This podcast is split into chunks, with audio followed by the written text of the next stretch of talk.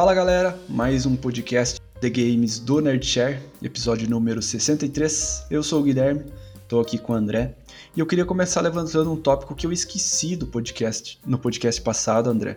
Para quem não ouviu, o nosso podcast semana passada foi sobre os jogos do ano de 2022 até aqui, os jogos do ano do primeiro trimestre. E um dos pontos que eu foram dois pontos que eu esqueci, vamos por partes. Um dos pontos que eu esqueci de até perguntar é sobre o melhor jogo velho. E tu foi uma pessoa que jogou God of War em janeiro. E aí eu tenho duas perguntas nesse tópico, que é se tu enxerga tu jogando algum jogo melhor que o God of War ao decorrer do ano, e segundo é se o God of War tivesse concorrendo ao jogo do ano, ele estaria na frente do Elden Ring para ti? Salve a todos. É...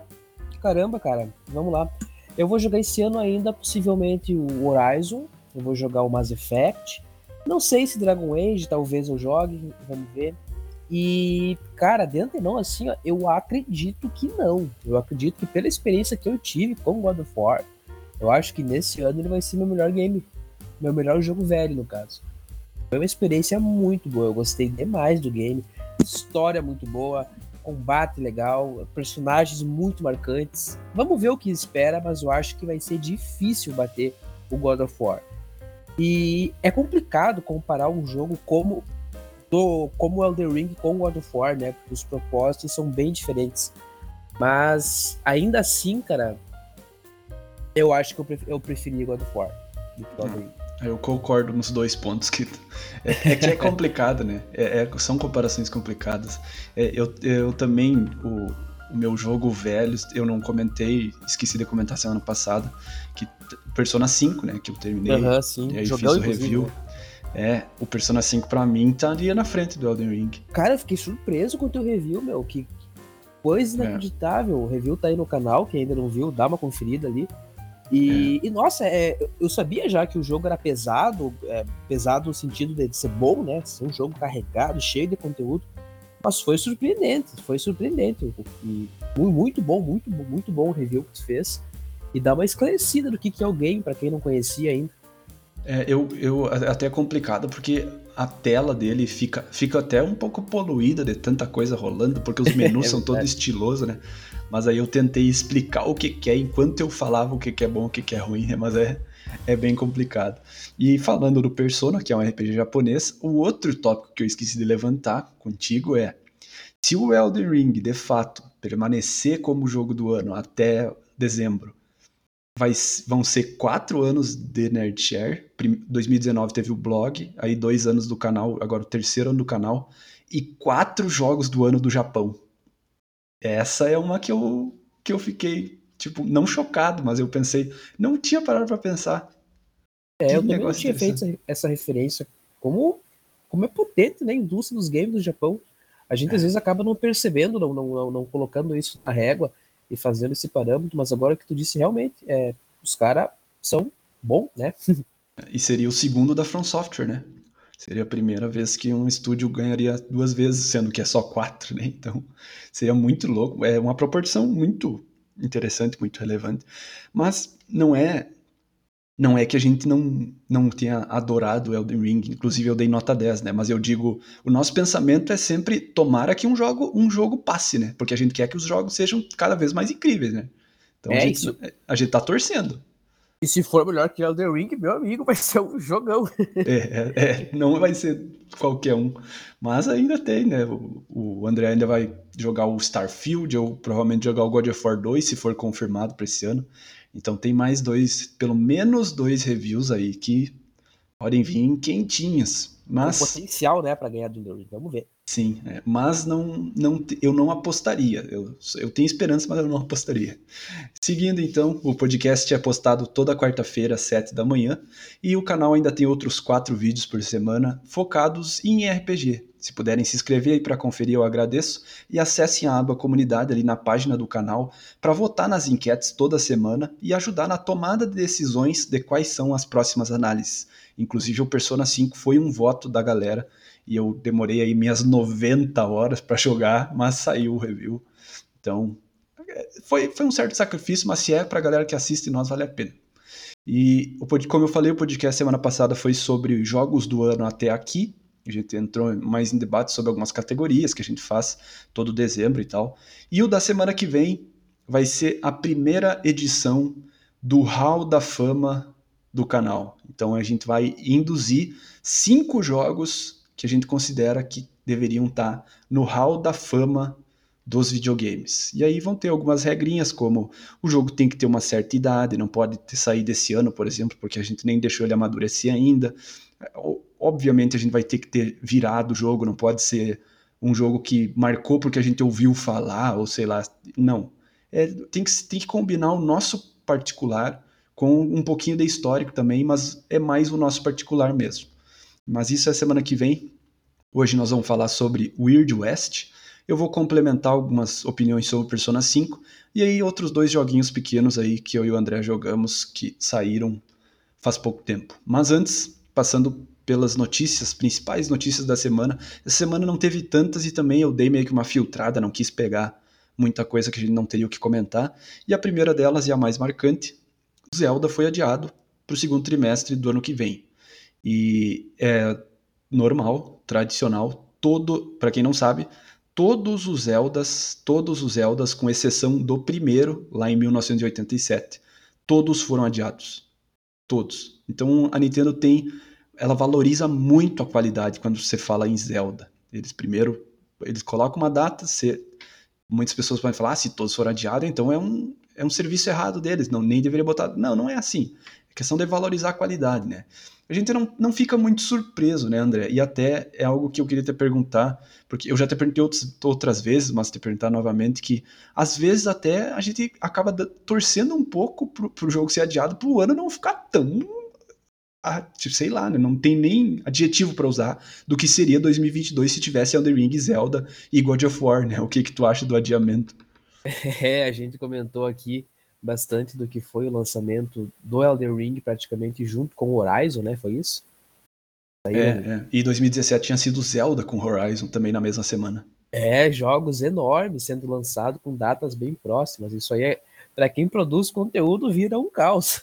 E, e curioso, né, tu falar que os caras anunciaram e, e adiaram e adiaram todos os Zeldas como se virasse regra, né? Eu fiquei pensando aqui, Será que os caras não usam como. Não tô falando eles em específico, mas de modo geral. Será que eles acabam não fazendo, de certo modo, não colocando a data de lançamento um pouco antes, já pensando que possivelmente vai ser adiado, mas para que daí acabe gerando mais propaganda nos games? Isso, é... isso. É para vender console. É, daí a galera vai. Ah, vai sair aquele jogo, ah, foi adiado, mas vai sair, tá saindo, então é. isso vai acabar gerando debate. A galera vai conversando sobre. A gente está conversando sobre aqui a respeito, é uma notícia que saiu, estamos trazendo para o público. Pode ser que tenha um ou outro aí que não saiba que vai sair o Zelda, vai ficar sabendo em razão da notícia. Então, né, acaba gerando essa, essa questão. E, e algo que eu sempre comento, né, dos adiamentos, que a gente sempre comenta, que é bom que seja adiado do que saia um jogo um pouco quebrado, com alguma coisa para ser feito, como foi, por exemplo, o Cyberpunk, que é um grande exemplo, também vai ser o exemplo da década. Enfim, né? É, e a questão do, do que tu falou, é, é, eu sei que todos os Zeldas 3D de certeza foram adiados. E 2D, se, se não foram todos, foi um ou dois que não foi. Mas agora vai ser a maior diferença da história da franquia de um Zelda para o outro. Ano que vem vai completar seis anos do último Zelda, quando tá saiu o novo, e vai ser a maior diferença que já teve. E a questão do, da data já já faz alguns anos, uns dois anos, que está entrando em debate a questão da vida do Switch, que o Switch não é um console potente, será que não está na hora de lançar um console novo, a Nintendo e tudo mais? Então eu acho que eles precisavam confirmar o Zelda o quanto antes para a galera não parar de comprar Switch. É uma visão que eu tenho. Mas eu não me importo é. muito com essa, com essa política da Nintendo de anunciar jogos e sempre adiar, principalmente Zelda e Mario, que são o que eles prezam tanto por qualidade e não se importam se adiar contando que seja bom, né? Porque quase todos são nota 9 e 10, então nós, é, seria injusto a gente reclamar, né? Então, é, e essa perspectiva de. Eu, eu gosto muito de Zelda, gosto muito de God of War, gostei muito de Elden Ring. Eu, eu, eu já comentei outras vezes aqui, o, o André lembra, que, que, eu tenho um lado egoísta de que eu não queria que o Zelda saísse esse ano para não para um deles não ficar sem o jogo do ano, porque todos merecem, sabe? Então é, tem esse lado também. Mas eu acho que foi a decisão correta, lembrando que o Gotham Knights também foi adiado para o segundo trimestre do ano que vem, né, André? Então já temos aí é. os dois grandes lançamentos daquele trimestre, um para te fazer review, um para mim, e sensacional, 2023 também já tá com uma cara boa, tem mais Diablo 4, Dragon Age 4, vai ser interessante aí é. esses próximos dois anos. Tá se formando aí um bom ano com esses anúncios, um bom ano, mais um bom ano para games, né? Mais um bom ano para games. Foi confirmado as modalidades do, da PS Plus, que eu tinha comentado umas duas, três semanas atrás aqui, quando saiu um rumor de um cara de um, que eu confio quando ele vaza as coisas e daquelas das modalidades de preço que eu comentei, que tem uma que é de 10 dólares, eu acho, daí do, não, 12, 15 e 18, se não me engano, 12, 15, 17, uma coisa assim, e foi confirmado. Exatamente o que era aquele rumor, e aí vai ter PS Plus, a normal, que vai ser o que o PS Plus é hoje, que é o player ganhar 3, 4 jogos grátis por mês. Aí um segundo nível, que é ter alguns jogos que nem a Game Pass. E aí um terceiro nível, que é ter esses jogos da Game Pass, mais os jogos grátis, mais jogos de Play 1, Play 2, Play 3 e PSP. Uma biblioteca limitada, assim. Mas continua tendo o problema da Sony de que os jogos de PS3 não vão ser emulados, ou seja, vai ser só pela nuvem. E aí é só nos países que tem a, a nuvem da, da Sony disponível. Então, mais uns asteriscos. E a Sony não consegue se livrar desses asteriscos. E aí o outro ponto é mais caro. Vai ser mais caro que a Game Pass. Porque se tu quer ter o pacote completo da Microsoft, que é o Game Pass Ultimate, que vem com o Xbox com Gold, é 15 dólares. E aí o da Sony vai ser 18 ou 17. Então tem mais essa questão. Porém, ponto positivo da Sony é que a Sony tem plano anual. E aí no plano anual, que daria 180, 190, não, 200 dólares, eles fazem 120. Então eles, a maio, eles falaram que dois terços dos clientes deles assinam anualmente, e isso para a Sony é uma garantia de receita muito boa e por um preço bem abaixo. E aí, se tu fizer a média do plano anual, fica mais barato que a Game Pass. Então eu vejo muita gente criticando, mas eu não estou tão pessimista assim. Eu acho que foi interessante. E aí eu te pergunto, André, tu que eu, tu não tu jogava mais o Play 2, né? eu não lembro se tu teve Play 3, teve Play 3? Não, foi o Gabriel que teve, eu acho. Não, eu não tive, eu não tive, mas eu joguei bastante até Play 3. Mas e, o que que tu acha dessa questão de incluído no, no serviço da Sony ter jogos de Play 1, Play 2, Play 3 e PSP, tu acha que por, por eles terem um histórico melhor do que o da, da Microsoft dos Xbox antigos, tu acha que isso pode puxar uma galera? Cara, eu acho que eu, sinceramente, acho que não. sinceramente, eu acho que não. E não tenho muito o que discorrer, o que comentar a respeito disso. Mas, olha, é que puxar a galera é muito complicado. Eu acho que talvez pegue a galera que é mais clássico, né? Que jogou isso na época, que quer voltar a jogar. Ou quem não jogou, queria ter jogado, e agora pode ter oportunidade, mas eu acredito que não vai ser o caso de trazer gente para comprar o console, essa questão. Eu não sei é. o que tu acha a respeito disso. É, eu tenho eu tenho o PS4 fazem quatro anos já e eu assinei a PS Plus nos primeiros ali seis meses, eu acho. Tá, acho que não vale nada a pena. Realmente não vale a pena. Eu acho que os jogos grátis é, são jogos que ou eu não tenho interesse ou eu já comprei eles três, quatro anos atrás porque eram bons na época, sabe? E aí a Sony sempre teve esse problema. A questão é, agora, para mim, a, o grande divisor de águas vai ser quando eles mostrarem a biblioteca, né? Quais os jogos de Play 1, Play 2, Play 3 que vai estar? Tá? Quais os jogos atuais que vai estar tá na biblioteca estilo Game Pass? Eles falaram que vai dar um total de 800 jogos, eu acho, somando os antigos e os novos. É um bom número, mas aí tu, se tu for olhar, vamos supor, ah, vai ter a versão de Tony Hawk de Play 1, a de Tony Hawk de Play 2, Tony Hawk de PSP. Daí conta três jogos. Isso é bem a cara da Sony de fazer, né? Então a gente precisa ver a biblioteca. Né? Eu acho que tá um pouquinho abaixo da Game Pass, no primeiro primeira impressão assim. Mas eu acho que tem muita gente subestimando a questão do plano anual, porque essa questão de assinar por um ano fica melhor. E aí a gente já pode entrar na próxima notícia para te complementar juntando as duas, que é que a Game Pass vai lançar um plano família. A Microsoft vai lançar para daí tu assinar a Game Pass entre cinco pessoas anualmente e aí com desconto. Então a Microsoft já está preparando uma resposta para isso. É um rumor isso.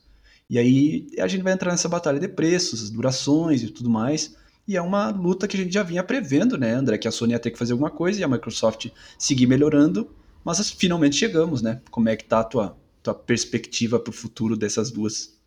É interessante ver como eles vão se moldando e se adaptando ao mercado. A gente já esperava que a Sony fosse fazer algo do tipo. É, tá um pouco melhor do que eu imaginava, sabe? Eu não, eu não tinha tanta expectativa que eles fossem fazer um pacote acessível, entre aspas, da forma que está sendo. E, e, a questão do plano família, eu te pergunto, como que vai ser o plano família no quesito compartilhamento? Porque Netflix anunciou aí alguns dias atrás, não sei se voltou atrás ou não, temos que dar uma olhada, mas eles deram uma anunciada de que o plano família da Netflix seria restringido apenas por um IP da internet. Então, eu tô numa cidade, minha irmã tá lá na cidade, não vai poder usar o mesmo, tem que estar no mesmo roteador, por exemplo o plano família rodar. E com cinco pessoas na PES, por exemplo, vai compartilhar entre cinco amigos, cara, vai ficar um valor muito baixo. E os caras podem deixar de arrecadar muita receita com isso. Então pode ser que eles também pensem nessa questão aí de restringir para apenas um IP da internet plano família. É algo que vai ser interessante a gente analisar, não só a Netflix, a, a Game Pass, como todos os outros planos aí que tem. Né? É, o, o plano família deles é mais inspirado no da Nintendo. Que aí é, por exemplo, o da Nintendo é, sei lá, tu, tem um preço se tu for ter uma assinatura, mas aí o plano família da Nintendo inclui 10 pessoas e é o preço, sei lá, de quatro assinaturas, sabe? Então acho que a Microsoft vai fazer meio que uh, plano família para cinco pessoas e dar o preço de três mensalidades em vez de cinco, sabe? Tipo, dar um desconto desses. E aí o sistema de, de distribuição, o que eu acredito que vai ser, que eu acho que o da Nintendo é assim, uma pessoa vai lá e paga, e aí essa pessoa recebe cinco, digamos, CD key, sabe? Serial. Uhum. Para daí cada um colocar na sua conta. Então são cinco contas separadas, não precisa ter nada, nenhuma restrição de IP nessas coisas, entende? Interessante. Então, interessante. desse jeito, eu acho que vai ser desse jeito, estilo da Nintendo, assim. Eu acho que vai ser uma ótima alternativa, né, para a galera. E quanto e se é mais barato, para nós é sempre melhor. É verdade. Outra questão que a gente já meio que esperava, mas é meio triste, é que a E3 foi completamente cancelada. Já não ia ter E3 presencial e agora cancelaram até o evento online e vai sobrar de novo pro Jeff Keighley fazer o Summer Games Fest que ele fez os últimos dois anos já, que é o cara do Game Awards lá. E aí ele vai fazer de novo, questão um evento ali, deu uma hora. Ano passado ele anunciou Elden Ring no evento dele, né? Então é, são eventos relevantes, vai ter participação da Sony, Microsoft, Nintendo, EA, Ubisoft, todo mundo vai botar pelo menos um jogo lá, então vai ser um baita evento, né, confirmado para junho, mas a E3, que é o tradicional, foi cancelado e eles prometeram que vão voltar, né? Eu tô começando a duvidar que a E3 um dia vai voltar. Tu acha que faz falta, André, um evento de anúncios de games ser presencial ou não? Hum, olha, eu acredito que pela questão da integração da comunidade seria interessante fazer de forma presencial, porque o evento presencial em si ele acaba tendo um, um impacto um pouco diferente, talvez, na, na, na questão do de, de, agregar a galera, a comunidade em si. Mas eu acho que da forma com que o mundo está se desenvolvendo, cara, eu acho que, que não vai fazer falta não ser presencial. Eu cito isso é. como algo, algo da minha profissão. Eu, eu, eu sou advogado e trabalho com essas questões de, de audiência, por exemplo, e a audiência era uma regra ser presencial. As audiências tinham que ser presencial. Tem um princípio que fala que tu tem que tratar cara a cara as pessoas. E, cara, depois da pandemia, o que tá tendo da audiência virtual, a galera no seu notebook ali, e o pessoal percebe que é muito mais cômodo isso. É muito mais cômodo, cara. Tu vai ter que sair de casa, sair do teu escritório para fazer algo que tu pode fazer de casa. Então é uma tendência das coisas estão tá sendo muito é, virtual e eu acho que falta não vai fazer. Eu acredito que talvez aquela integração da comunidade vá, vá, vá se perder. Porque tu não acha, olha, eu eu teria, eu, eu acharia sensacional eu ir presencialmente no evento D3. Eu nunca fui e talvez eu nunca vá ter essa oportunidade. Então é isso que eu acho, né, que triste. triste. Eu, eu, acho fantástico a, a possibilidade de eu, se um dia pudesse ir, mas é, inf, é. infelizmente tu tá certo de que a E3 hoje não faz falta, por causa do Kili, por causa do sistema de anúncios às vezes um, um estúdio anuncia um jogo, larga no Twitter um trailer, por exemplo. Não precisa nem de evento nenhum. Então, o mundo mudou, né? Mas eu lembro na época da E3 tradicional, 3, 4 anos atrás, eu assistia os vlogs da galera lá e tudo mais, muito massa, sabe? E aí os, os, a galera, os críticos ali, a galera que trabalha para IGN, Giant Bomb e tal, ia no evento lá e podia jogar o jogo nos bastidores e depois comentar, sabe? Um jogo que ainda não foi lançado. Então uhum, toda essa sim. questão vai ser perder.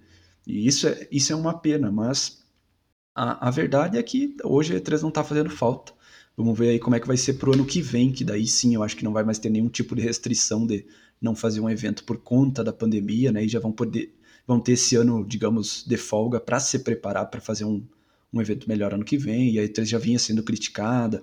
É, antigamente era um, um evento só para os jornalistas, e daí dois anos atrás liberou para os fãs, 2019, e não deu muito certo, porque eles não mudaram não se ajustaram para receber mais pessoas, apenas liberaram, sabe? Daí virou um caos. Então a E3 precisa se reinventar. E ela faz falta, mas não faz falta. Então vamos ficar acompanhando aí qual vai ser a saga da E3 do futuro. E por último, State of Decay 3 também está com problemas, André. Terceira semana seguida que a gente vem aqui falar de um estúdio da Microsoft que está com problema no seu jogo. E aí é aquela coisa, né? A gente bota esperança, bota esperança e a Microsoft não tá com cara de que vai vingar todas essas aquisições, né? A Bethesda e a Activision, lógico, vão continuar fazendo o que eles sempre fizeram, mas os estúdios que a Microsoft criou até agora só saindo notícia ruim, né, cara? E isso é triste, né, André? Será que eles estão com problema em gerir a galera? De...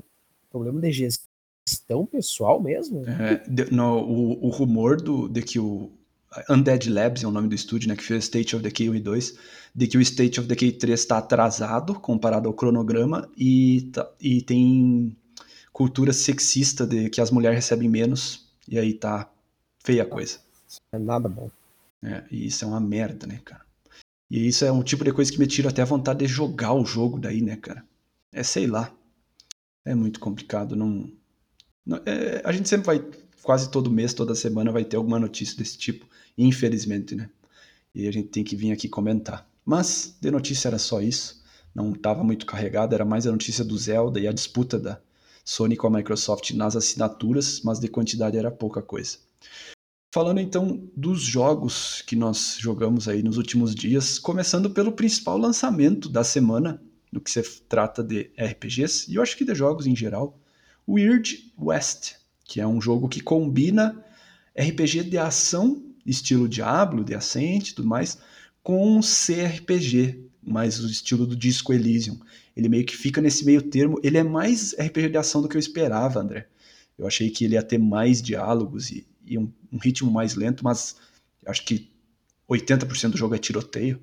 E é. Os, os, desenvolvedores prometeram que seria um Immersive Sim com câmera isométrica, ou seja, jogos estilo Dishonored, Prey, Bioshock e Deus Ex, uh, cyberpunk que tu joga ali geralmente em primeira pessoa e aí tu chega numa situação, tu pode resolver aquela situação de cinco maneiras dif diferentes. Eles prometeram que iam fazer um jogo assim, só que com a câmera isométrica, e eu acho que eles conseguiram. O jogo não é exatamente o que eu esperava. Eu não, tô, eu não falo isso apenas no negativo, é mais questão de estilo mesmo, não é bem o que eu esperava. Mas aí eu te pergunto, André, como é que tá sendo tua experiência aí do Weird West, tu que tá, tá para fazer a, a, nossa análise, aí o que, que tu achou do jogo, é o que tu esperava, toda essa questão? É, eu, eu entrei de cabeça nesse game, cara. Ele saiu quinta-feira, dia. Que dia que foi? foi 31. Dia 31, né? Hoje é dia 4. Cara, eu tô com 16 horas no game já. Coisa impressionante como eu gostei desse tipo de jogo. E eu não sei muito o que eu esperaria dele, o que eu tava esperando. Mas é um jogo que me surpreendeu. Me surpreendeu por dois pontos o jogo, ele praticamente, como tu já mencionou, ele tem poucos diálogos, mas ele tem uma história muito rica. É impressionante. É impressionante a riqueza da, da, da história. O jogo ele tem cinco... Bizarra, né? Bizarra.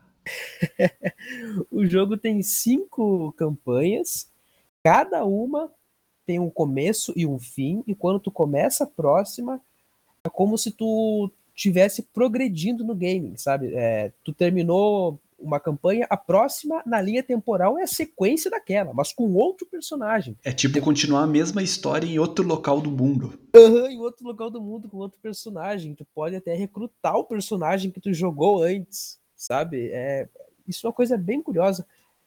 Algo que eu não vi em outros jogos, por exemplo. Mas é, vamos lá. Tu, tu chegou a jogar até onde, mais ou menos, Guilherme? Que parte do jogo? Eu, eu encerrei a primeira campanha, e aí deu a cutscene para começar a segunda, daí eu salvei e fechei. Então joguei a primeira inteira e não vi nada da segunda. Tu tá na terceira, né? É, eu tô na terceira, eu tô na metade da terceira, mais ou menos. Eu acho que hoje eu termino a, a terceira. E, e cara,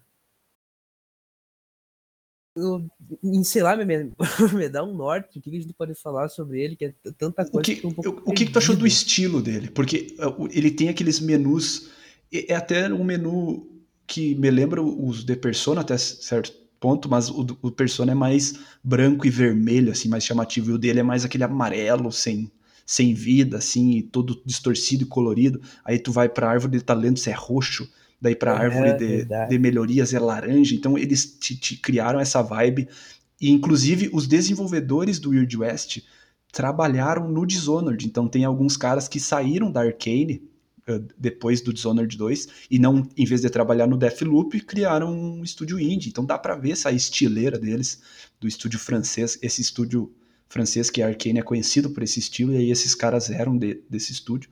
Então dá para ver essa estileira e ainda por cima eles colocaram um narrador com a voz grossa, assim que nem o do Bastion. O que, que tu achou dessa combinação de estilo que eles fizeram com a história bizarra e o narrador macabro? Cara, eu curti isso. E o, o gráfico ele é cartoonizado também, algo que eu não esperava. E que. Gostei muito do gráfico. É, eu, eu, eu, quando eu vi o vídeo, eu não percebi que era cartoonizado. Mas o gráfico é bem cartoon, até parecido com Borderlands, de certo modo. Exato, é só menos colorido, né? É, e eu acho que até que combinou bem, né? Porque daí eles acabam não tendo que investir tanto em, em aperfeiçoamento gráfico, etc., partículas. E o combate do jogo eu achei muito prazeroso e eu, eu achei incrível como ficou fácil. Porque é complicado tu manusear uma arma num jogo câmera isométrica, tu girar o mouse e a câmera, fica uma bagunça de certo modo. Mas até que eu achei bonzinho, sabe? Eu, eu pensei que seria mais difícil. Mas é bem fácil o combate e, e algo que eu achei curioso é que eles não deram muita vida para os personagens, né? É muito fácil matar alguém, muito fácil morrer. Eu não sei como é que foi a tua experiência, mas eu morri demais. Sentido de eu entrar no tiroteio assim meio de cara, tomar três, quatro tiros, puf, morri, não vi, morri rapidinho. E daí quando eu peguei o jeito, tu cria certas estratégias, utiliza as habilidades do, do, do teu personagem, daí fica mais tu percebe que o combate acaba, sei lá, em cinco segundos todo mundo morreu. É, eu, rapidinho. Ele tem um, meio que uma curva de dificuldade clara, assim, que é aquele estalo que dá na cabeça do player de ah tá, agora eu aprendi a jogar, né? Eu, eu gosto de jogo que é assim, que no começo ele parece difícil, e aí ele vai ajustando, ajustando, agora tá massa. E ele tem essa curva assim do estilo que eu gosto. E o que mais me surpreendeu, o quão satisfatório é o bullet time nesse jogo, cara. Tu saltar para trás, assim, e o tempo em câmera lenta e atirando, atirando, atirando muito, muito satisfatório. O, o que que tu achou da questão, uma coisa que eu não gostei, a primeira impressão assim que eu tive, joguei a primeira hora, e aí não gostei, mas aí conforme eu fui jogando, fui me ajustando melhor a isso, e aí quando tu entra, digamos, na, nas regras que o jogo quer que tu siga, aí começa a melhorar. Mas a minha primeira impressão foi bem negativa da questão do o quão limitado é a questão da munição e do inventário. O que, que tu achou disso? Eu achei Tá, vou fazer um gancho um pouco maior. O inventário pode ser expandido com o cavalo, né? Que tem um inventário dele, tu pode compartilhar ah, coisas. Ah, com... isso eu já não sabia. Tu pode não, não comprei cavalo. É, o inventário do cavalo é gigante, pode guardar um pé de coisa. Aí tu tem o inventário dos teus compênios, que tu pode utilizar também para guardar as coisas. E o que que acontece que eu achei muito chato nesse jogo? É algo que eu achei chato. Tu começa uma campanha com o personagem. A campanha é rápida, hein? Eu, demorei cerca de sete horas para fazer uma campanha, mas a galera consegue fazer em quatro se for meio rápido. Uh, no meu primeiro personagem, eu fui bem, digamos, administrador. Eu queria aprimorar minhas armas, eu queria aprimorar meus equipamentos, eu comprei cavalo, né? Eu fui melhorando, bem RPG mesmo, aprimorando meu personagem. Eu tava com mais de mil dólares no, no, no personagem. Quando foi pro segundo, eu perdi tudo. E tudo aquilo que eu fiquei farmando foi praticamente em vão. Eu tive que recomeçar o dinheiro, comprar cavalo de novo. Cara, isso me deu uma frustração que tu não tem ideia. Eu fiquei muito puto quando eu tive ah, que voltar. Isso é palha mesmo. Fazer. Eu, eu já tava com arma muito boa, cara. Aí eu voltei. Ah, eu fui na casa do meu personagem anterior e eu consegui pegar a arma que eu tinha upado para usar no segundo. Ah, isso é sensacional. Isso é Nossa. é interessante. É, daí tu pode pegar os equipamentos do teu outro personagem e trazer pro próximo. Aí tu recruta ele para jogar na, na, tua party, as habilidades que tu upou nele, ele vai estar tá usando. Isso é bem interessante. Ah, não, isso aí é sensacional. Nossa, aí aí tu me deu um baita ganho com esse jogo. Aí eu é. respeitei é... muito, respeitei muito. Nossa, muito bem feito, então. Isso, isso... aí eu tirei o chapéu. é, o cara, eu fiquei. É, a reação minha foi bem semelhante com a tua. E, mas algo que eu não achei legal é que o cavalo, quer dizer, perdão, o que eu achei mais legal é que o cavalo é compartilhado entre todos. O que tu colocou no inventário do primeiro personagem, ele vai ficar no inventário até do último. Então tu pode ir jogando tudo que tu achar é muito valioso no jogo dentro do cavalo e, e feito. E é isso. É, e sensacional isso também. Aí, aí, tu só tá me falando coisa, as melhores partes do jogo e eu não tinha descobrido nada disso ainda, porque eu não... é, pois é, e se tu não percebe isso, tu acaba tendo uma experiência ruim. Porque daí o cara vai usando, formando coisa, próximo começa do zero. Daí, pô, é um saco, né? Tu tem que fazer isso cinco vezes, começar do zero, farmando item, aprimorando coisa. E é chato, de certo modo, tu ir minerando, pegando as pepitas de, dos metais preciosos para upar as armas e tal, e tu perder tudo. Mas o jogo acabou ganhando uma mecânica interessante. Porque seria, de certo modo, para quem desenvolve o game, é complicado tu querer criar uma história complexa, como é a história do Wild West, e tu fazer com que o negócio fique fechadinho, né? Para não ficar. para não se perder, de certo modo, a experiência que o jogador teve. E o que que tu, como é que foi para ti na tua experiência a questão do immersive sim? Tu acha que tu teve controle na hora de, ah, por exemplo, ah, essa sessão eu quero fazer stealth. Ah, essa daqui eu quero fazer de tal jeito. Eu a quest que mais me marcou nesse quesito foi uma que um cara pede para te pegar escrita de uma fazenda. Aí tu chega lá, uhum. o fazendeiro pega um, fa um, favor. E aí tu vai pro próximo, ele pede outro favor. E aí tu entra numa cascata de favores, mas daí quando tu volta pra fazenda, eu pensei, não tem escolha, eu vou ter que roubar essa escrita, sabe? E aí eu roubei uhum. a escrita e, e foi o que deu. Então, eu achei muito bom em alguns momentos a questão de Immersive Sim, mas teve outros que eu senti que eu não tinha escolha a não ser dar tiro. Por exemplo, na, quando eu cheguei na cidade lá dos, dos bandidos, e eu tinha que interrogar o, pres, o presidiário, sabe? Lá no, eu, não, eu tive que matar a cidade inteira. Mas o que, que tu achou da, da dinâmica das escolhas aí? Cara, eu curti bastante, sabe? Porque parece que tu tá tendo controle, como tu disse, mas não, tem realmente várias outras maneiras de fazer. A questão da fazenda foi um que me deu um clique, que eu percebi que o jogo tem várias alternativas, porque eu não peguei a escritura. Eu defendi o cara da fazenda. Ah, interessante. Eu não, eu roubei eu... a escritura minha reputação caiu pra caralho. Eu voltei lá depois na, na cidade do prefeito, entrei dentro de um. Fui vasculhando tudo. Por isso que eu demorei horrores pra, zerar, pra fazer a primeira parte. Vasculhei, eu fiquei quase uma hora só nessa missão. Até eu achar um porão que tem lá numa, numa das casas, desci no porão e tem um presidiário. Um presidiário, não, ele tem um cara preso. Ele tem um, um cara encarcerado lá no porão. Tipo, tu achou uma, achou uma sujeira para chantagear. É, é. E o cara encarcerado me deu a dica onde que tava o meu, o meu esposo pra eu ir atrás. Então eu nem falei mais com o prefeito, tá ligado? Ah, eu falei... não. Eu segui duas, três quests depois dessa, ajudando o maluco. E aí, se precisasse, eu ia matar ele também, mas não precisou. é, aconteceu isso. E, e, a parte, é, aquela da cidade dos bandidos que tu disse, tem como tu subir por uma escadinha e ir lá para cima, e daí tu, tu vai meio que em stealth, e tu entra naquela parte que tem a gradezinha, né, que, tem, que tá os caras lá, tá a pessoa presa, que dá dica no que tá o próximo passo tem como fazer isso, mas eu não consegui também. Eu matei todo mundo, caiu a reputação, uma merda, mas enfim, foi que é, deu. Só para deixar claro, né? O Weird West são cinco campanhas, cinco personagens, cinco campanhas, cada uma demora ali umas seis horas para terminar. Nós estamos dando spoilers só da primeira. Eles seguem uma ordem, não tem como tu escolher. E antes de jogar, eu achei que ia ser possível escolher um dos cinco personagens por vez, mas não. É uma ordem certinha, a gente tá dando spoilers só da primeira, então é um jogo de 30 horas, aí a gente tá falando só das primeiras 5 horas. Mas eu, eu achei que uma coisa que eu não, eu não critico no jogo, porque é um projeto indie, é um jogo isométrico e tudo mais, mas eu ia ter achado sensacional é se as dinamites destruíssem construções. Tipo, ah, vou abrir um rombo na parede dessa, dessa cadeia para tirar o maluco, sabe? E, e não dá. Mas eu, isso eu não critico, né? O, o que, que tu achou do, do quesito do mapa? Mais um caso de primeira impressão não gostei, e aí conforme fui jogando, fui, aceitando, digamos, me ajustando e, gostando.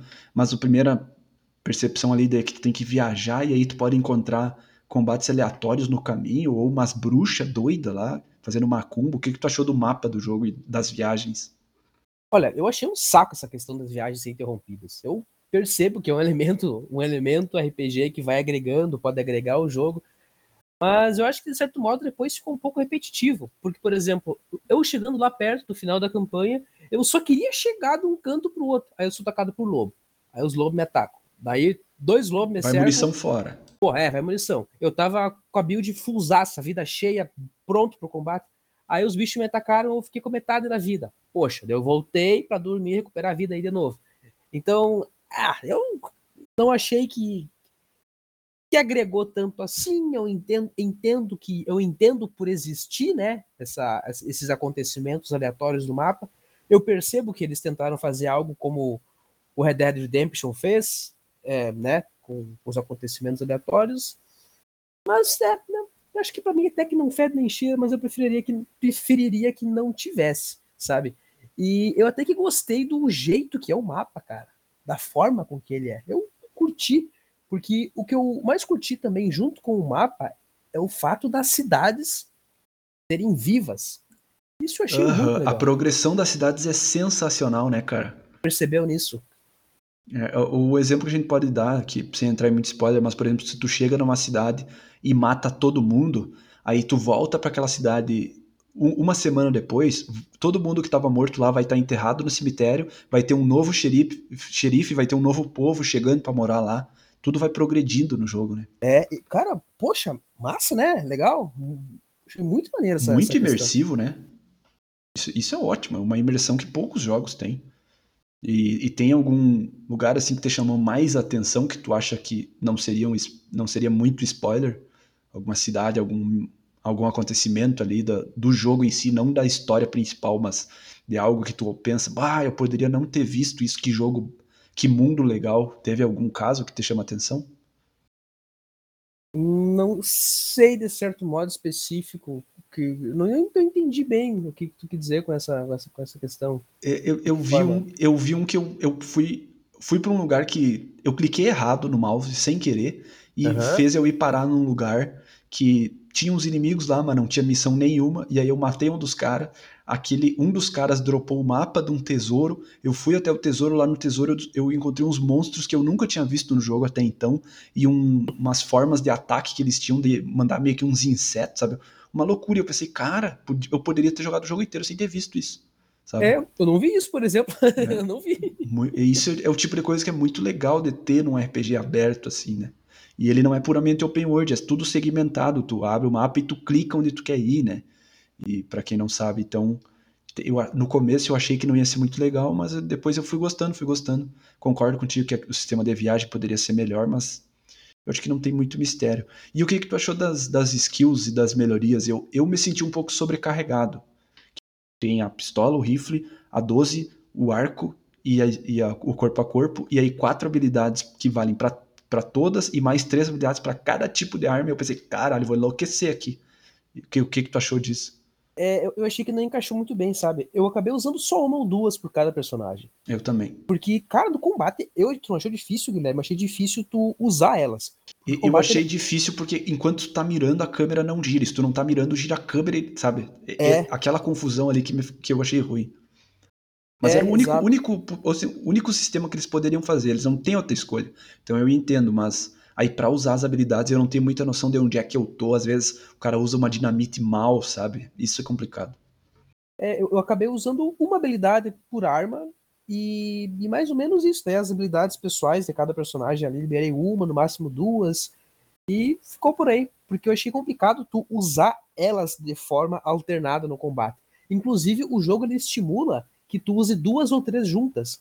Por exemplo, é, é tu usa uma habilidade que tu fica mais resistente ao tiro e tu usa uma habilidade para te dar tiro de 12 sem recarregar. Daí tu sai que nem um tanque, tu, tu, tu, por exemplo, com duas habilidades juntas.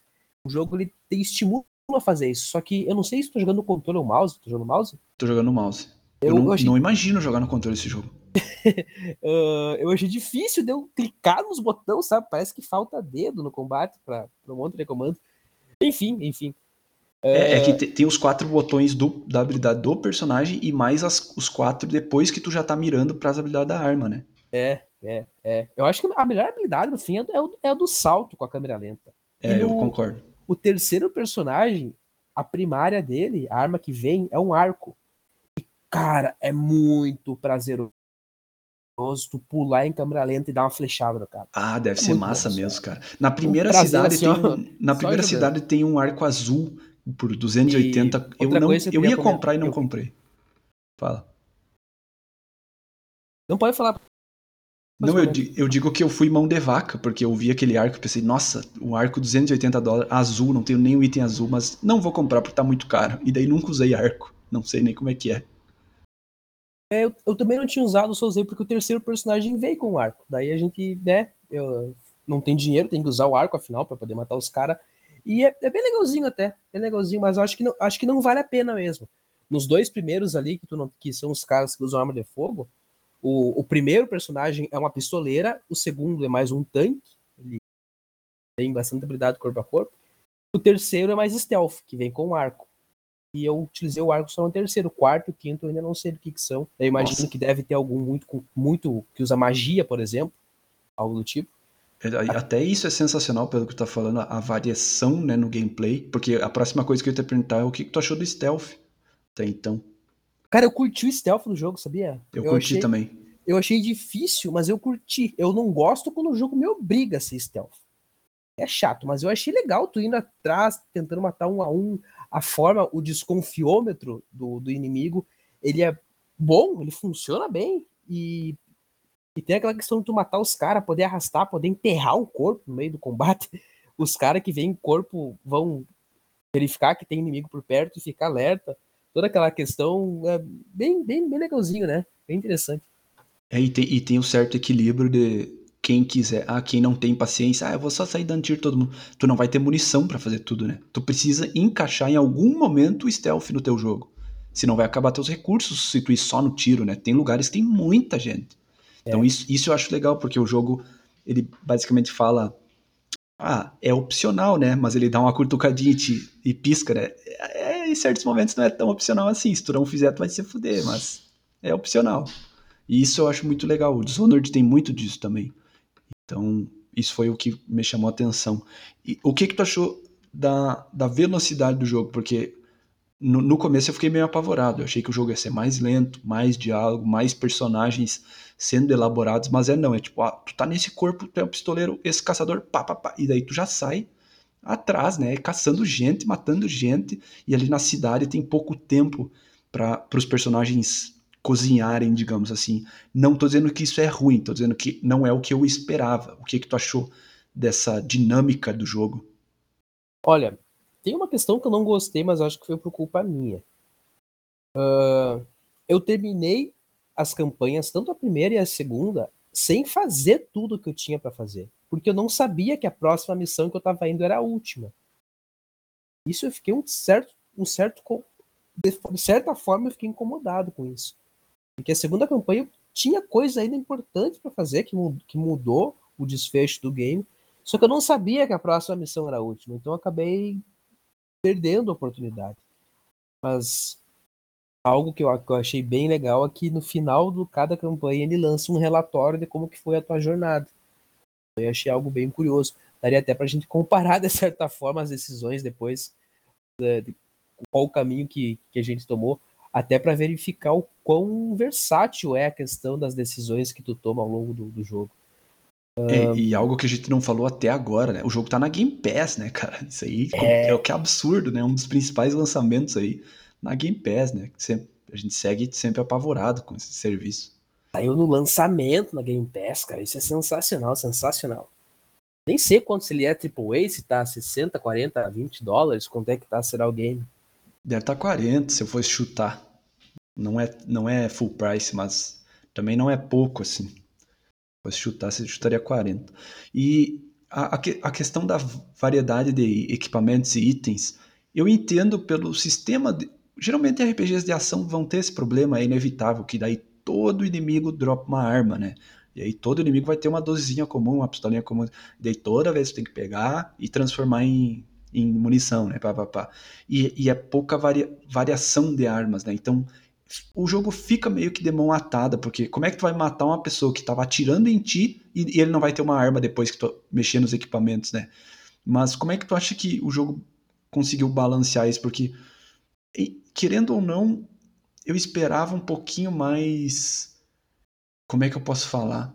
Que o jogo reconhecesse, talvez, um pouquinho mais que ele é um videogame e desse um pouco mais de aleatoriedade no, nos itens que os inimigos dropam quando morrem, sabe?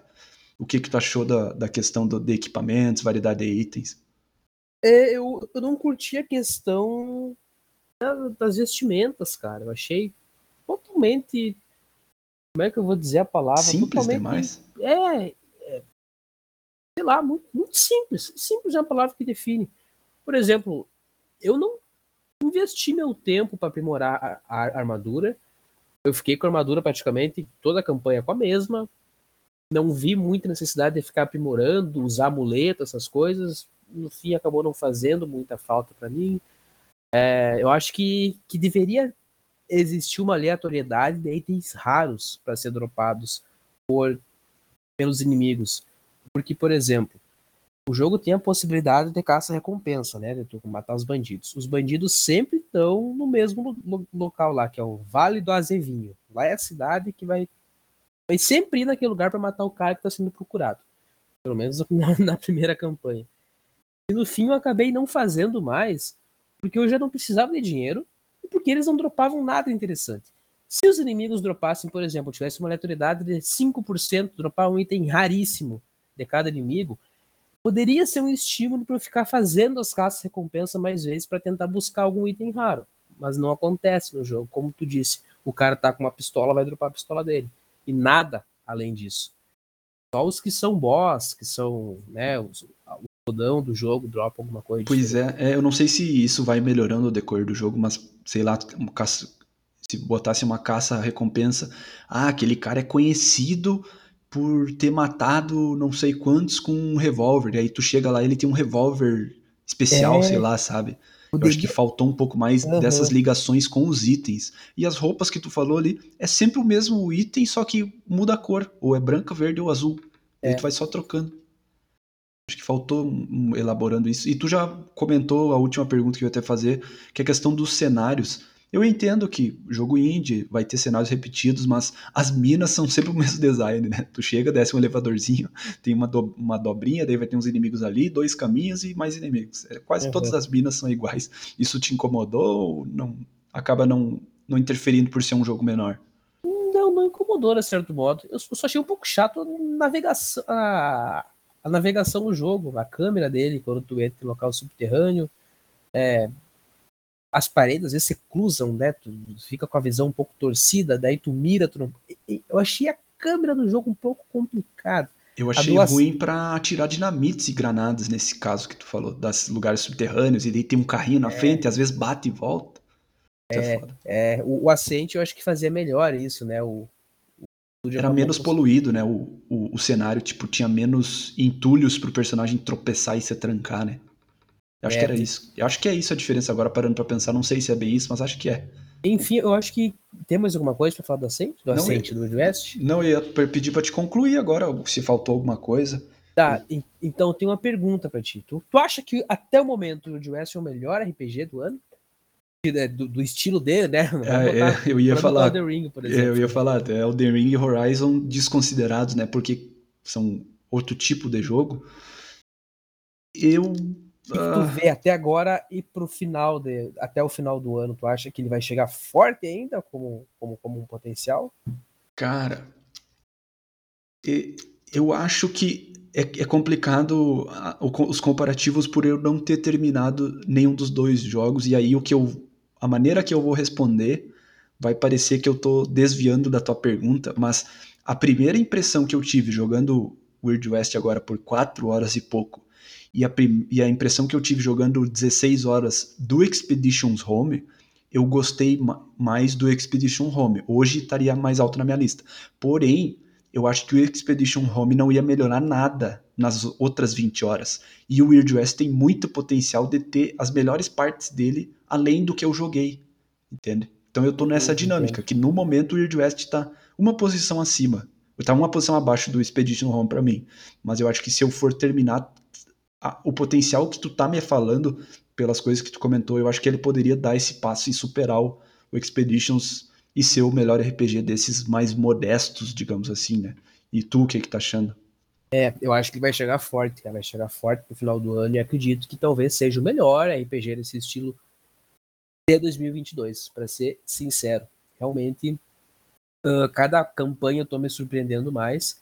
Eu tô gostando muito da história, cara. A história do jogo, ela é explicada de forma extremamente simples e ela é muito instigante. Tu fica, meu Deus, mas que caralho está acontecendo a, a hora que eu fiquei instigado foi a revelação da, do xerife, da xerife, que eu não, não vamos falar agora, né, mas mas nossa, ali eu pensei, ah, aqui, então nós estamos dentro, vamos nessa. E tem coisa muito mais bizarra pela frente ainda, O jogo é bizarríssimo mesmo, olha. É... é tá, e sem entrar em spoiler, tu, tu perdoou ela? Tu, ela sobreviveu na tua campanha? Porque uma das coisas que mostrou no final da minha foi você aceitou as desculpas e o outro item é ela sobreviveu na sua campanha. Então existe uma possibilidade de tu mandar ela merda e outra possibilidade de tu aceitar ela no grupo e ainda ela morrer em combate. Uhum, uhum. E, e, sensacional. Eu adoro quando os jogos são assim de ter vários caminhos, né? Que ser uma árvore, basicamente. Cara, o mais legal é que todo mundo do jogo é matável. Tu pode matar qualquer uhum, um. Até um, um que dá uma, uma quest principal do jogo, tu pode chegar e dar um tiro na cabeça. É, e, tu, e mais ainda, tu pode voltar no personagem que tu jogou antes e matar ele. Inclusive. É, uma... uhum, é isso. É, ai, nossa senhora. Eu achei uma profundidade bem interessante. Aqui no, no meu, a, a xerife Albright sobreviveu. Eu, ela sobreviveu e eu não contei o segredo dela pro. Eu também, lá. eu também não contei. É Porque muito eu, eu fiz de cagada aqui na primeira, tô, tô, lendo aqui meu relatório. Ah, eu deixei o, o Shelby Cross fugir, prolongando o reinado do terror dos Stillwater. Eu, cara, eu não sabia. Eu acho que eu, que eu matei ele. Eu não consegui achar o Shelby Cross na primeira campanha. Eu matei ele na segunda. No segundo personagem. Que tá loucura tá... isso, cara. O principal vilão da primeira campanha, tu pode não conseguir matar, e mesmo assim a campanha termina e tu mata ele na segunda campanha. Uh, e, e não sei o que aconteceu no teu jogo, mas no meu, quando o Shelby Cross fugiu, o jogo estava terminando, na cutscene, um dos xerifão lá que controla o estado, ele disse: Eu vou colocar o preço mais caro na cabeça do Shelby Cross e vai vir caçador de recompensa de todos os lados para matar ele.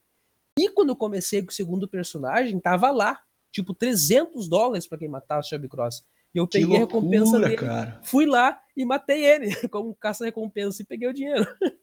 Que absurdo, cara. O, o, o, jogo tem um sistema de vingança também, né? Às vezes tu mata o líder de um grupo e, e os caras, os, os capanga dele fogem e aí dá um aviso. Eles vão se vingar. Uhum, e aí, ao uhum. decorrer do jogo, a qualquer momento pode aparecer uma emboscada do mundo de louco tentando te matar. Muito louco isso, cara. Eles te param no meio das viagens. Não, a, a, agora eu lembrei o que eu fiz com, com o Shelby Cross eu fiquei esperando a rota, que ele estava caminhando no, no lugar, assim, da base deles, e eu fiquei esperando a rota, e aí quando ele foi se aproximando do, de um cantinho que eu estava guardado, eu arremessei duas dinamite. Eu nem precisei atirar nele, ele se explodiu na hora.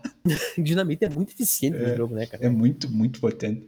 Mas quais são aí teus últimos comentários, André, sobre o Weird West, e a galera aí se inscrever e não perder, vai ter review, provavelmente domingo vai ficar pronto o review do André aí com a nota final e os comentários finais. O que, que tu tem para falar aí, André?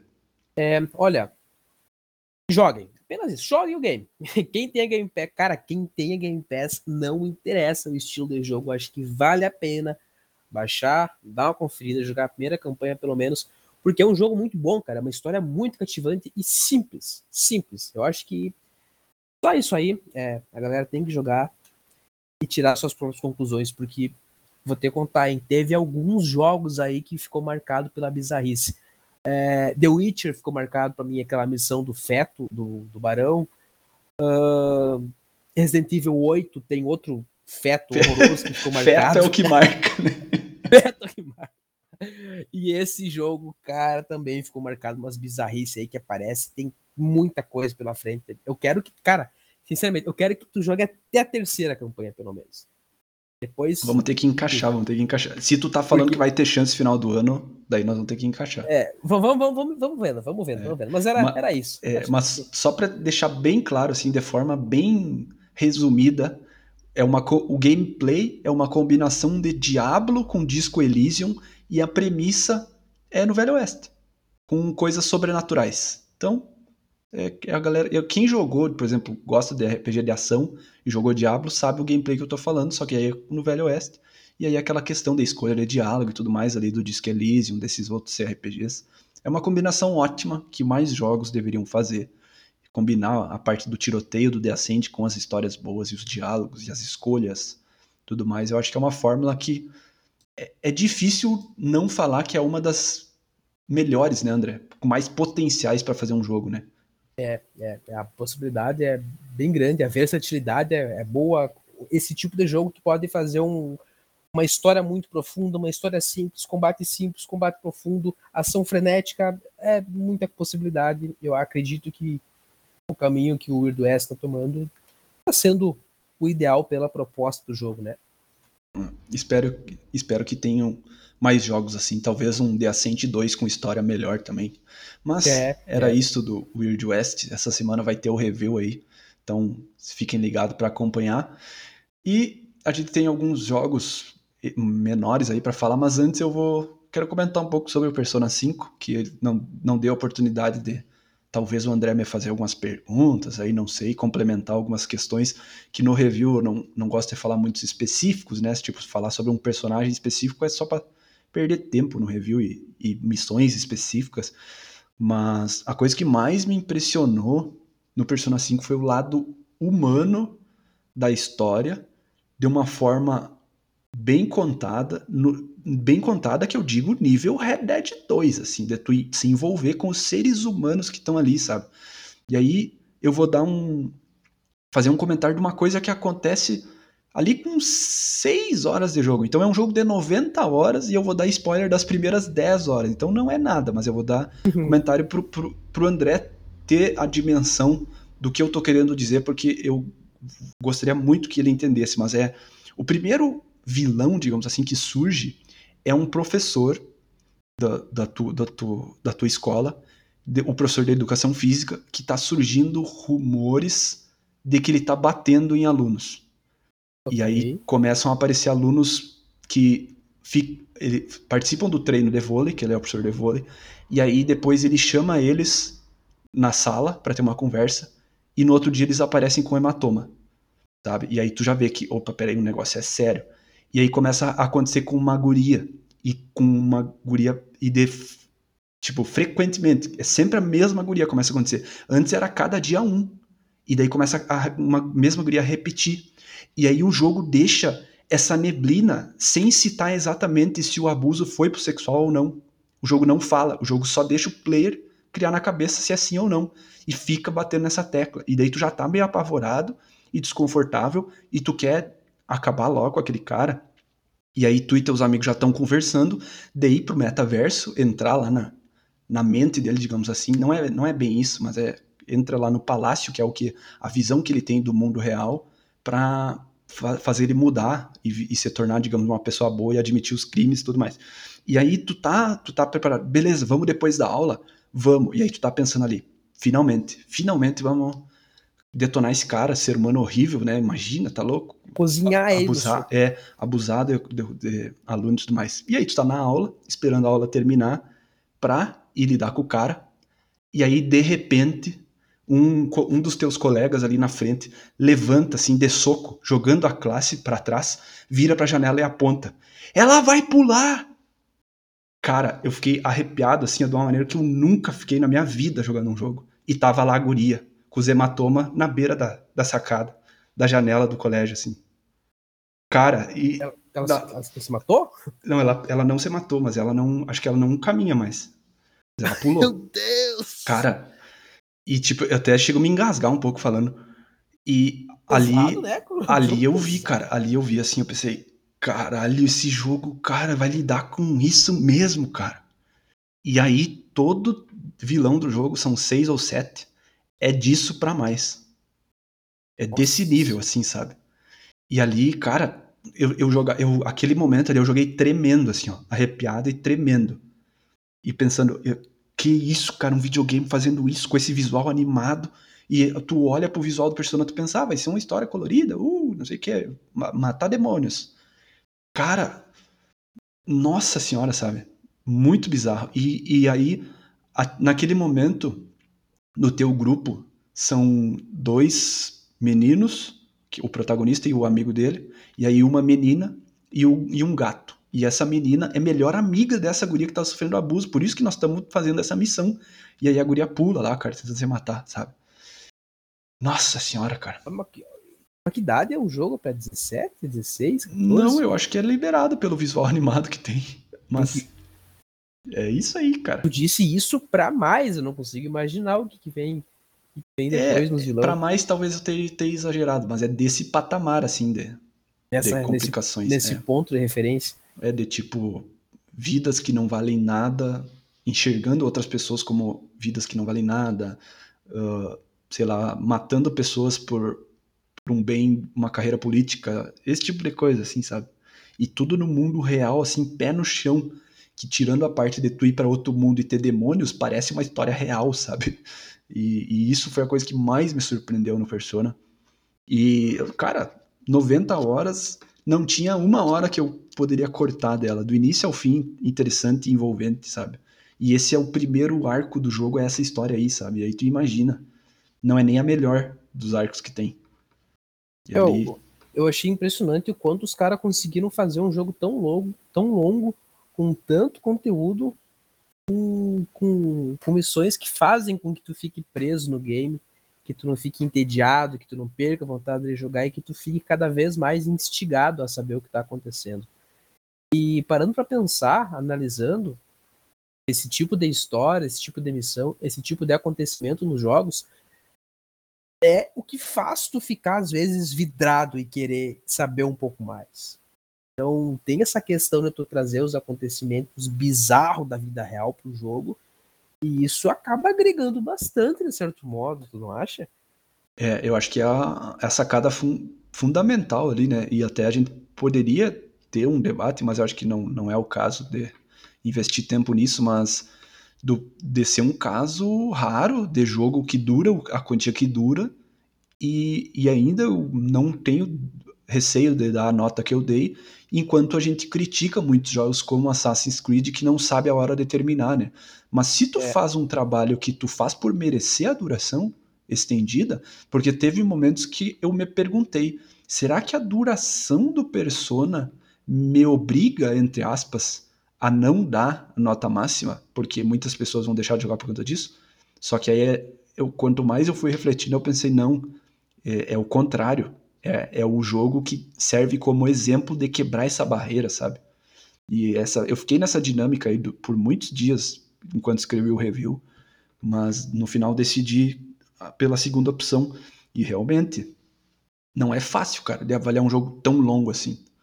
E é, é. Eu, eu não sei se tu, como uma pessoa que não, não, não se criou jogando RPGs em turno japoneses, assim, com aquele combate que o Persona tem, olhando o review ali, ouvindo o comentário, tu acha que os pontos positivos talvez quebrem qualquer paradigma que tu poderia ter de evitar de jogar um jogo assim? Imaginando um mundo que o André pudesse parar o tempo, em vez de gastar 90 horas, parar o tempo para jogar, tu enxerga como hoje algo mais atrativo um jogo desse estilo? É, sim. Uhum. Eu ia comentar isso agora, se tu não perguntasse. Persona 5 é um jogo que eu jamais iria, por exemplo, do nada ter uma ideia de clicar, baixar e jogar. Mas pelo review que tu fez, pelo que tu trouxe, pelo que a gente conversou do jogo, pelo que tu me trouxe aqui no podcast, pelo que tu comentou comigo quando a gente tava tomando chopp, por exemplo, é, cara, me deu uma instigada muito grande a conhecer o jogo. E a história dele é realmente uma história que parece que vale a pena tu gastar as 90 horas para te experimentar. Do tipo, Cara, pode ser que 90 horas da tua vida não seja tão interessante como as 90 horas do Persona. pode ser é, que tu tipo vai isso. Pode ser que tu vai estar tá vivendo melhor jogando Persona do que vivendo a vida. Entende? Então eu, eu fiquei muito, muita vontade, muita vontade de jogar. Eu vi que a galera ali interagiu bastante com o vídeo. É, Teve o... dois comentários bem profundos ali, que parece que são pessoas que são, sim, sim. são é fãs é, do game. São um jogo, é, é, um jogo de uma franquia que tem um, um, alguns fãs fiéis, né? Mas. É legal isso. E estabelecendo, assim, digamos, o patamar. Se, se nós fôssemos fazer um dia, sei lá, uma tier list dos melhores jogos aí. Dos, vamos supor, dos melhores jogos dos últimos 10 anos. Uh, aí teria na tier S, por exemplo, uh, God of War, Last of Us 1, uh, Witcher 3, Zelda, Breath of the Wild, Red Dead 2, né? E aí uma tier abaixo dessa, no tier A, teria Horizon, Uncharted 4, Mass Effect 2, GTA V. Na minha opinião, eu acho que com a maioria tu, vai, tu concorda comigo, mas é, tô dando minha opinião. Pra mim, o Persona tá na de cima. Pra mim, o Persona tá. Se fosse, fosse imaginar a tábula redonda dos videogames, tem os maiores da história lá sentados. God of War sentado lá do Last of Us. Do, o Persona 5 tá nessa mesa. É, rapaz. pra mim, o Persona 5 tá nessa mesa. É. Pra mim, o Persona 5 é o melhor jogo que eu já fiz review na minha vida.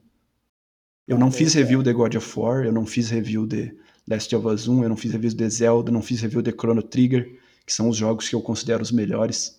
Mas dos que eu fiz, para mim, o Persona 5 tá acima de Elden Ring. E, e essa história foi. Eu nunca ia imaginar jogar um jogo de 90 horas e gostar do início ao fim. Nunca imaginar. Eu não gosto de jogo longo. Gosto de, eu, eu gosto de RPG, mas eu não. Eu geralmente termino RPG mais cedo do que a média, né? A gente sempre comenta sobre isso. É, e aí o Persona é. foi a grande exceção. Mas era isso da Persona, não sei se tu quer fazer um último comentário, última pergunta. Só mencionar novamente, o final do, do vídeo do review que tu fez é uma coisa sensacional, né? Aquela, aquela personagem puxando uma máscara de Deu ferro. trabalho, deu trabalho. Nossa senhora, o rock. É, aquilo é do jogo? Aquilo é um trecho é, do jogo? É, um trecho do jogo. Que foda, cara, que foda. E todo mundo, meu Deus, a persona dela, uma motocicleta, sei lá o quê. Uhum, um rock foi... muito massa, o jeito que ela se transforma também é muito bom. Cara, eu fiquei muito pilhado a jogar esse game. Não, não, não vai acontecer esse ano, pelo menos. Tem muitos títulos bons ainda para jogar, mas é um jogo que me chamou atenção. Eu acredito que o, uma das funções nossa aqui no canal é trazer também o, os games que pode ser desconhecido por algumas pessoas e pode estar perdendo uma oportunidade, né? Eu acredito aí que tem várias, tem, tem algumas pessoas que têm Play 4 e não conhecem Persona, nunca jogaram. E, bom, é uma alternativa interessante. Eu espero que a gente esteja atingindo né, esse objetivo de trazer jogos muito bons, talvez não tão conhecidos assim para alguns, para que tenha essa oportunidade de, de, jogar e aproveitar. É. Uh, mas é, é isso, o Persona é um dos RPG japoneses mais populares aí dos últimos anos, mas como tu falou, ainda é um gênero que o, o gamer tradicional ali que só compra Call of Duty, FIFA, God of War, talvez não conheça, mas realmente complicado de, depositar 90 horas num jogo. Mas agora só para nós finalizar, dois jogos, comentar três minutinhos de cada um, um o André e um meu. O Project Wingman, André, um jogo que eu sempre tive curiosidade de jogar, nunca tive tempo, nunca acabei nunca baixando, tá na Game Pass. Eu sou fã de Ace Combat 2, e aí para quem não sabe, é basicamente um Ace Combat indie que foi lançado aí nos últimos anos. O que que tu tem para falar aí, André, de forma resumida, o que que tem de bom, de ruim, o que que tu achou do Project Wingman? É, eu vou querer que tu me ajude no quesito histórico dos, dos jogos de, de, de, enfim, de avião, de aviação, etc. Eu joguei alguns, sabe? É, é um gênero que eu gosto, avião, essas coisinhas aí, eu, eu, eu, acho, eu acho interessante. Mas eu acabei não jogando muitos títulos nos últimos anos porque eu acho que a oferta não é muito alta também, né? Não tem muitos jogos. Cara, eu acho que todo mundo é meio assim. Todo mundo que eu já ouvi falar sobre o assunto é: ah, eu jogava o Ace Combat ali no Ace Combat 2, 3 no Play 1, cheguei a jogar o 4 no Play 2. Todo mundo parou na mesma época, sabe? Eu não, sei, eu não sei se é porque começou a surgir os jogos open world, GTA e Underground e tudo mais, e aí os jogos mais simples de ação perderam um pouco o brilho, mas todo mundo fala, ah, eu jogava lá naquela época, mas os Combat continuaram saindo, até em 2019. Uhum, em 2019 saiu o último. Quase todo ano sai um, a cada dois, três anos. E aí teve uma pausa ali de 2014 até 2019, mas não pararam. É só, realmente, como tu falou, não é só tu, é, a maioria das pessoas se perdeu e nunca mais acompanhou, né? Mas Epa. o Project Wingman claramente inspirado em Ace Combat. Parece que ficou uma lacuna na vida desde aquela época, nunca mais acabei jogando nada. Mas vamos lá, o que, que é o jogo? O jogo é bem simples. E isso que eu acho a maior virtude do Ace Combat, que eu acho que muitos jogos têm que seguir isso, vários seguem, e é uma estratégia que praticamente não tem erro, que é tu saber que tu tá na porra de um videogame. Eu acho que a principal coisa que um desenvolvedor tem que fazer é que ele tá no videogame. Aí tu vai para um jogo de caças, de avião, caralho, se tu começar a criar coisas muito próximas da realidade, vai se tornar um jogo injogável, porque controlar um caça é isso para um caralho, não é mesmo? Estilo o Squadrons do Star Wars, que complicou mais do que precisava, é. né? Fez quase um Microsoft Flight Simulator de Star Wars com combate, né? Era uma bagunça aquilo. É, aí os hardcore curtiam muito, a galera que usa o manche ali e é profissional voador de avião, aí gostaram, mas para nós não tinha como, né? Mas, ah, eu vou gastar aqui uns 30 segundos falando mal, mas que vai tomar no rabo o Star Wars fazer aquilo, cara. Eu achava tão maneiro o combate com os caças uh, no, no, no Battlefront, é Battlefront, né? É, Battlefront 2. Battlefront 2. E eles criaram um jogo só de combate e conseguiam deixar pior do que era, tipo 15% do outro jogo lá, que era um pequeno trecho, os caças eles conseguiram piorar aquilo. E é, isso é um exemplo que se aplica bem, cara, tu tá num videogame, tu não vai querer trazer um monte de coisa complexa que vai tornar injogável o jogo, porque tu tem que passar uma régua. O jogo tem que ser meio que acessível para todo mundo. Tu não pode deixar o jogo acessível para 10% dos que vão jogar. E, e o Project Wing não sabe disso. Ele sabe disso, tem possibilidade de jogar com manche. Eu fui explorar ali o, o, os comandos dele na configuração. Tem várias configurações. Tem até aquelas configurações para te controlar a intensidade de apertar o botão, sabe? É, como é que é o nome? Trust, Trust, Trust do, do, do, ah, uh, do, do, do jato. Tem pode habilitar o manche para te controlar com manche. Tem um monte de configuração. Eu joguei no teclado e mouse, porque meu controle está estragado, e no teclado e mouse eu tive uma experiência boa. O jogo, ele não exige que tu faça muitas coisas. E o principal exemplo que eu vou usar é o exemplo dos flare. Tu não tem que ficar jogando flare porque o jogo vai jogar automaticamente para ti. Quando tu tomar um tiro de míssil, foi porque tu vacilou. E daí tu vai entrar coisas bem interessantes no jogo. Tu, o cara te lança um míssil vai ficar bolinha ali, né? Onde o míssil vai vir. Aí ele aponta. Se o míssil for atingir, vai ficar em cima da tua aeronave. E é muito prazeroso, cara, tu ficar aguardando o míssil chegar bem perto e quando ele vai encostar, tu pá, apertar o botão, chuf, virar um.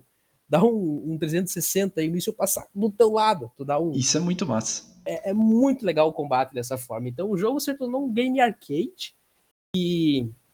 Bom, como é que é o jogo em si? Tu, é campanhas, é missões. O jogo lá passa num mundo pós-apocalíptico, e daí tu tem o teu grupo de esquadrão, tu é mercenário, tu trabalha missões de sei lá quem, e o teu propósito é bem simples, é explodir coisas.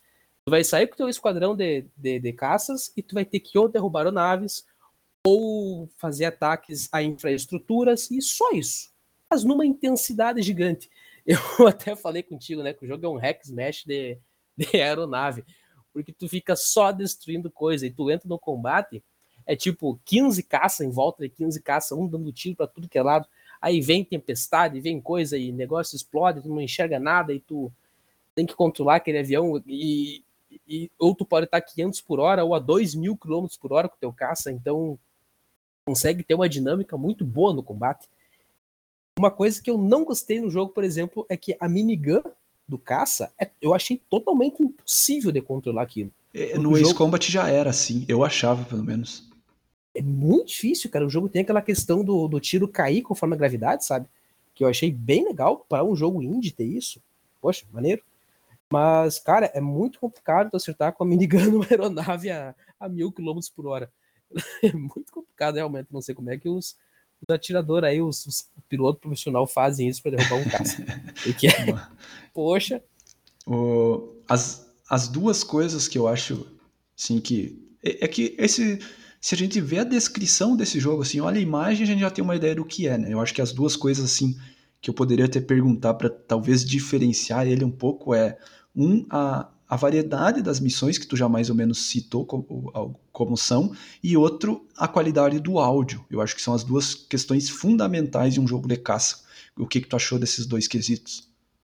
Cara, é ok, ok. O, o áudio é bem mediano. Ele não, é, não aprofunda muito, sabe? Mas tu consegue, por exemplo. É difícil, perceber... né? Sendo indie.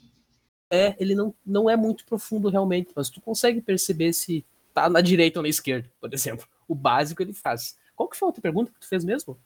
A variedade das missões, se é tudo só caça, é, caça, caça e é, destruir prédio. Uhum, eu percebi as missões um pouco repetitivas. E agora eu vou, já para finalizar aqui esse ponto, é um jogo, não é um jogo ideal para te jogar tipo 5 horas num dia. É um jogo que tu, que quem gosta de aeronave, quem gosta de caça, quem, quem tem saudade desse tipo de jogo, Vai ser legal tu jogar umas duas, uma, duas por dia e ir jogando. Elas não têm muita variedade, elas só aumentam a intensidade. Por exemplo, no começo tu tem que destruir um pouquinho de prédio, no segundo mais e mais e mais, e chega um ponto que tu pode pegar um caça que dá 10 mísseis, joga 10 mísseis ao mesmo tempo, daí tu consegue explodir 10 de infraestrutura com um único tiro, dando target lock. Então é um jogo que acaba. Por isso que eu falei que ele é um hack smash, porque tu só explode, bate e quebra coisas. Mas é muito prazeroso tu fazer isso, cara. É muito legal tu sair com o caça, dando volta, fazer as manobras, desviar de míssil, derrubar os carinha e ficar explodindo infraestrutura, porque é, de certo modo, uma diversão bem, bem interessante, bem prazerosa tu fazer esse tipo de combate. E ele não aprofunda tanto. Não é um jogo que tem uma profundidade, não é um jogo que tem uma história rica, não é um jogo que tem gráficos muito bons, mas ele acaba fazendo o ok. Nada acaba sendo ruim, entende? Ele tem mas... ali uma mecânica de tu receber dinheiro e aprimorando teu caça, comprando armas, tu Isso comprando caças dif diferentes. Então tu faz uma missão, tu ganha dinheiro, tu faz outro, ganha dinheiro, daí tu pode escolher o caça que tu quer comprar. Então ele tem uma certa variedade, uma certa profundidade, mas nada muito, sabe? Ele faz meio que a média. a, a, minha parte favorita era essa que tu falou, do, do Ace Combat, juntar dinheiro, melhorar o caso, trocar o caso por um melhor, não sei o quê. E a questão do visual não é nada fora de série, mas co considerando as proporções de ser um jogo indie de um estúdio pequeno, é muito bonito é, o realismo que eles conseguiram uh -huh. criar. Uh -huh. Isso é verdade, isso é verdade. As partículas são bem, bem interessantes. Eu explodi uma aeronave que parecia um Boeing no pôr do sol e os estilhaços voando, saltando. É, é bem bonito, sabe, cara? eu diria que seria um jogo AAA de 2014, talvez, se tu fosse analisar a questão gráfica. Mas ah, ele não é deixa, não deixa a desejar. Eu recomendaria muito esse jogo para todos que têm saudade de jogar esse tipo de, de jogo de avião, que jogava no Play 2, quem sabe, porque ele traz bastante essa nostalgia.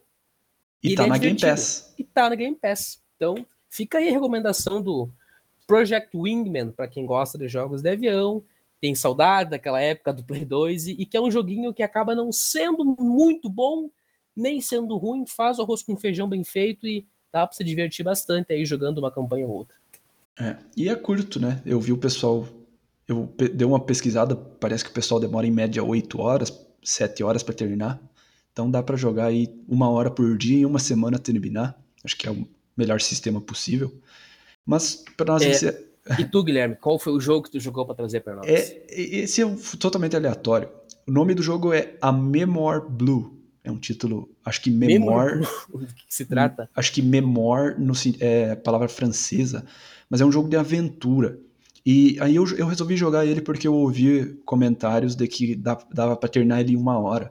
E eu pensei, ó, oh, vou dar uma olhada. E aí, quando eu tinha ouvido falar dele, eu tinha colocado ele na minha lista, achando que ia ser estilo Artful Escape do ano passado, mas não o Artful Escape já não tinha muito foco em gameplay, esse tem menos ainda.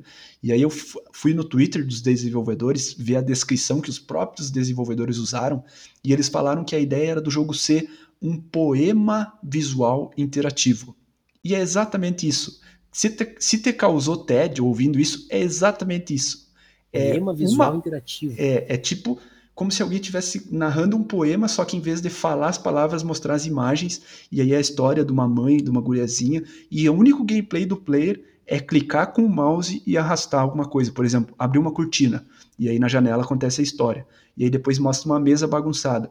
É tu arrastar os, os objetos para fora da mesa, aí mostra a história. É, é, é, tipo isso, é tu olhar uma animaçãozinha de uma hora e tudo mais. tipo assim, criativo, um, uma inspiração artística do, dos desenvolvedores tudo mais. Vai, vão ter pessoas que vão gostar muito, a história tenta ser meio emotiva e tudo mais, mas não recomendo, cara. Sei lá, sabe? Game, gameplay mínimo e não dá para entender exatamente o que está acontecendo.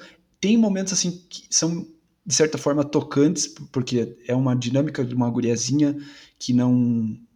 Como é que eu posso falar? É, ela não se acerta muito com a mãe dela. É aquela questão de que a mãe dela quer que ela seja uma coisa da vida que talvez ela não queira, sabe? Mas o jogo não tem nenhuma palavra. É, é inter, tu que tem que interpretar tudo isso. Só que, é, é, sei lá, não tem muito. Não tem muito sabor em nada. Ele é indie? É, é indie. É, é minúsculo o jogo, é minúsculo. Deve ter sido feito por duas, três pessoas, sabe? Não é nada desproporcional. Eu só acho que é, não vale a pena a pessoa para a pessoa ficar ali 50 minutos jogando e, e participar de 5% do que está acontecendo, talvez 10%. Ah, então não tem controle praticamente nada. Então quase nada. Não, em nenhum momento tu, tu anda com o personagem. Tu não aperta nenhuma tecla. Em, só, em alguns momentos tu vai usar o mouse para tirar as coisas da tela. Ou para clicar numa luz, por exemplo. Tu, a única coisa, tu clicar numa luz, a luz acender, e aí com a luz acesa acontece a encenação ali. Entende? é tipo tu, tu, tu, passando slide, como se fosse. Sabe? Então, eu vou. Com certeza vão ter pessoas elogiando, tem gente que admira muito esse tipo de trabalho. Mas para mim, assim, é ok, um jogo nota 6 porque funciona e é o que eles queriam fazer. Mas um, um medidor de divertimento, assim, seria ainda menor do que isso.